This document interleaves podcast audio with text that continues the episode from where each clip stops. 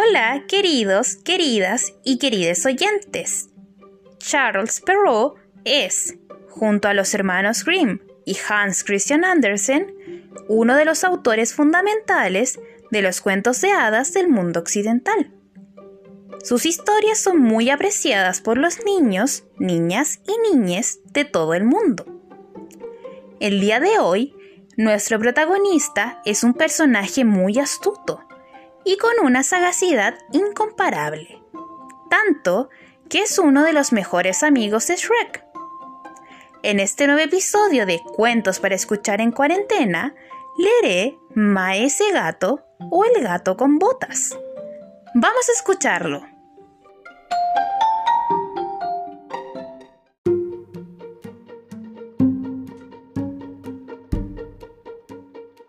Maese Gato o el gato con botas.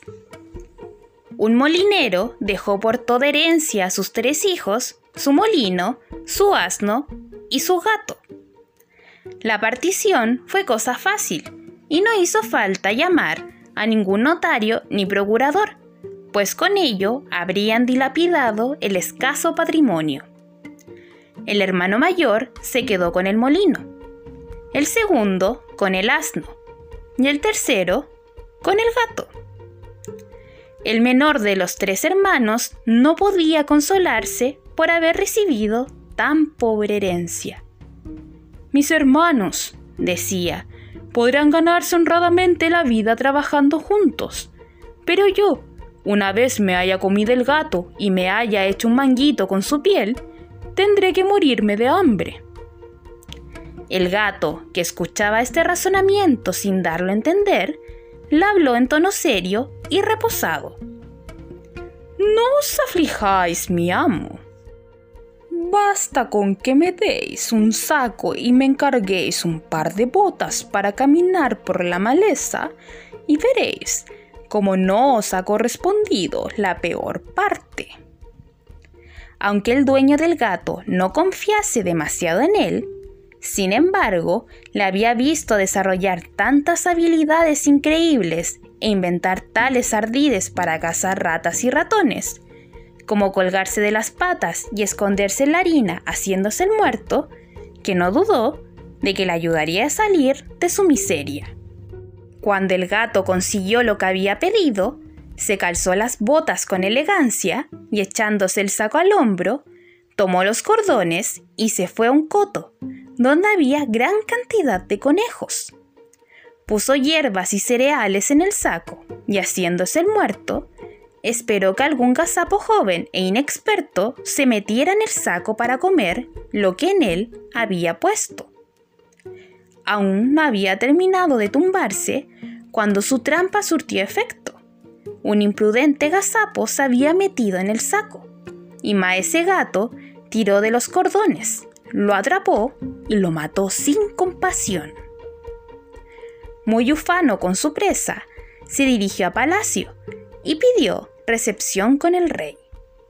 Lo hicieron subir a la habitación del monarca, a quien le hizo una profunda reverencia al entrar, mientras se dirigía a él en los siguientes términos.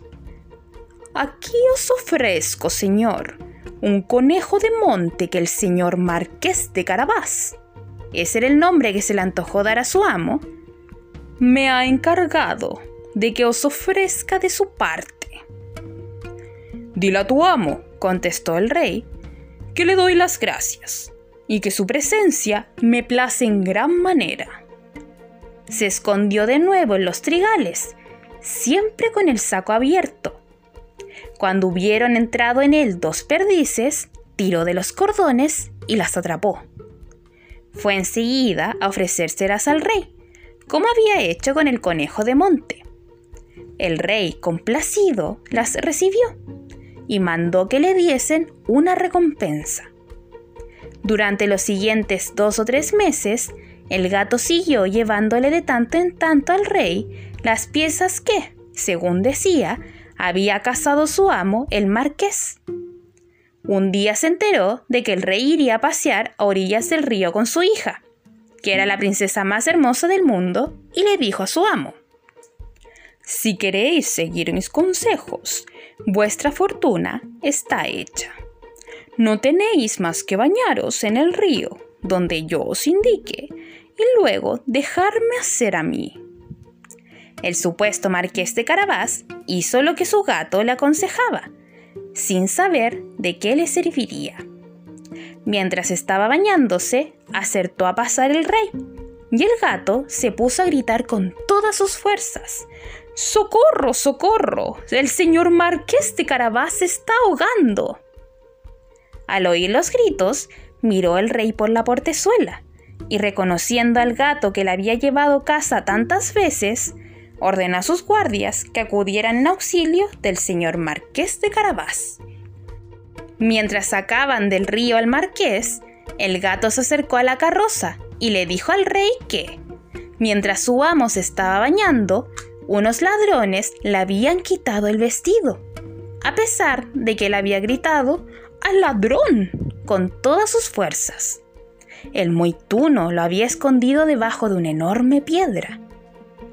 El rey ordenó enseguida a los oficiales de su guardarropa que fueran a buscar uno de sus trajes más hermosos para el señor Marqués de Carabás.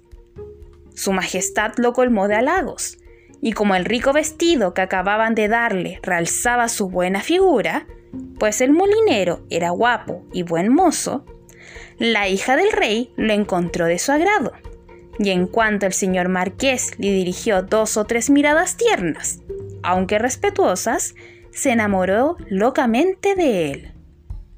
El rey se empeñó en que subiera la carroza para llevarlos de paseo. El gato, encantado al ver el éxito de sus planes, tomó la delantera. Encontró a unos campesinos que estaban cortando la hierba en un prado y les dijo, Buenas gentes que estáis cortando hierba. Si no le decís al rey que este prado pertenece al marqués de Carabás, os matarán y os harán picadillo. Lo sé de muy buena tinta. El rey no dejó de preguntar a los trabajadores de quién era el prado cuyas hierbas cortaban. Es el señor marqués de Carabás, contestaron todos a la vez. La amenaza del gato los había atemorizado. Hermosa heredad tenéis ahí, le dijo el rey al marqués de Carabás. Bien lo veis, señor, respondió el marqués. Este prado me da todos los años un buen rendimiento. Maese gato, que iba siempre por delante de la comitiva, encontró a unos segadores y les dijo, Buenas gentes que segáis. Si no decís que ese trigal pertenece al señor marqués de Carabás, os matarán y os harán picadillo. El rey, que pasó al cabo de un rato, quiso saber a quién pertenecían aquellos trigales que veía. Son del señor marqués de Carabás, contestaron los segadores. Y de nuevo, el rey lo celebró con el marqués. El gato que iba delante de la carroza decía siempre lo mismo a todos quienes se encontraba. Y el rey estaba asombrado de las inmensas riquezas que poseía el marqués de Carabás. Maese gato llegó por fin a un hermoso castillo, cuyo dueño era un ogro, y era el más rico que pudo verse jamás, pues todas las tierras que había cruzado el rey dependían de ese castillo.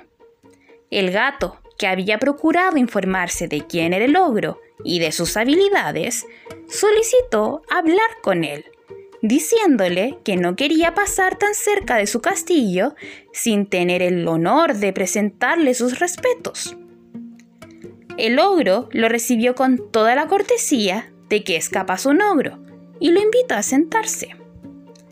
Me han asegurado, dijo el gato, que poseéis el don de transformaros en toda clase de animales, que podéis, por ejemplo, convertiros en león o en elefante. ¿Es verdad? Es verdad, contestó bruscamente el ogro. Y para demostrároslo, veréis cómo me convierto en león.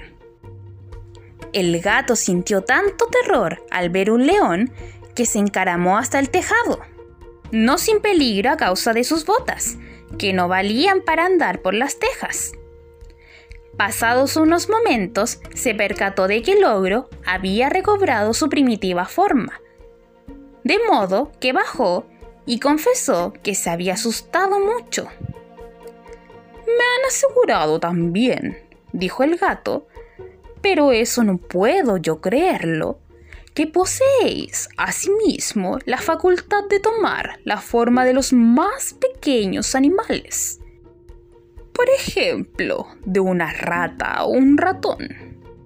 Pero os confieso que eso me parece por completo imposible. ¿Imposible? replicó el ogro. Ahora veréis. Y acto seguido se convirtió en un ratón que echó a correr por el suelo. En cuanto el gato vio al ratón, se arrojó sobre él y se lo comió. Mientras tanto, el rey, que vio al pasar el hermoso castillo del ogro, quiso entrar en él. Al oír el gato el ruido de la carroza que cruzaba el puente levadizo, acudió a su encuentro y dijo al rey, Sea bienvenida vuestra majestad al castillo del marqués de Carabás. ¿Cómo? Señor marqués, exclamó el rey. ¿También es vuestro ese castillo? Sin duda, no se hallaría nada más hermoso que este patio y cuántos edificios lo rodean. Veamos ahora el interior, si os place. El marqués le dio la mano a la joven princesa y siguiendo al rey, que subía al frente de todos, entraron en un gran salón donde estaba servido un espléndido festín. El ogro lo había mandado preparar para unos amigos que debían ir a verlo aquel día, pero no se habían atrevido a entrar al saber que estaba allí el rey. Este, encantado de las excelentes cualidades del marqués de Carabás, lo mismo que su hija, que estaba locamente enamorada de él, y viendo las grandes riquezas que poseía, le dijo, después de beber cinco o seis tragos, Solo depende de vos, señor marqués, el que seáis mi yerno. El marqués, haciendo una profunda reverencia, aceptó el honor que el rey le otorgaba, y antes de que anocheciera, él se casó con la princesa. El gato se convirtió en un gran señor, y si a veces corría aún detrás de los ratones, era tan solo para divertirse. Moraleja aunque ventajosos bienes heredamos, por suerte venidos de padres y abuelos, comúnmente al joven, industria y talento, al éxito llevan mejor que el dinero.